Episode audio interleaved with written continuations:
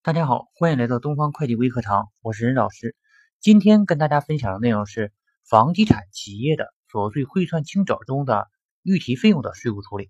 呃，我们大家都知道，在企业所得税汇算清缴的时候，预提费用呢，一般情况下是不允许在税前列支的。那么，呃，在这个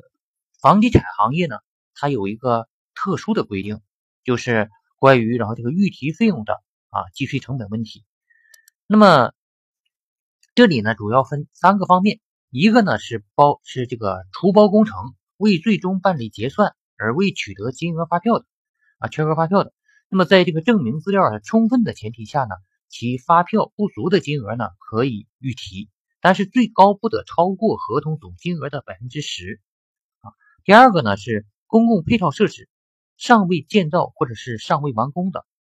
可以按照预算的造价合理的预提建造费用啊，预提建造费用。第三个是应该向政府上缴但尚未上缴的报批报建费用、物业完善费用，可以按规定预提啊。这是房地产开发企业所得税汇算的一个特殊的规定啊，一个特殊规定啊，因为这个房地产行业啊，它这个经营性质啊决定了，那么它很多的这些费用呢，不能够及时的取得发票，嗯，那么然后这个里头呢，呃，税务呢又要你确认收入啊，要这个进行汇算清缴，那么这个时候呢，呃，允许你进行计提啊，计提。那么对于其他行业来说，这一块呢是不允许的。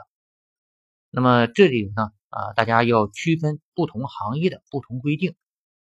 啊。那么然后我们呢，嗯，在今后的课程中呢，也会不断的去分享啊这些。呃，行业之间的一些差异性的呃税收问题，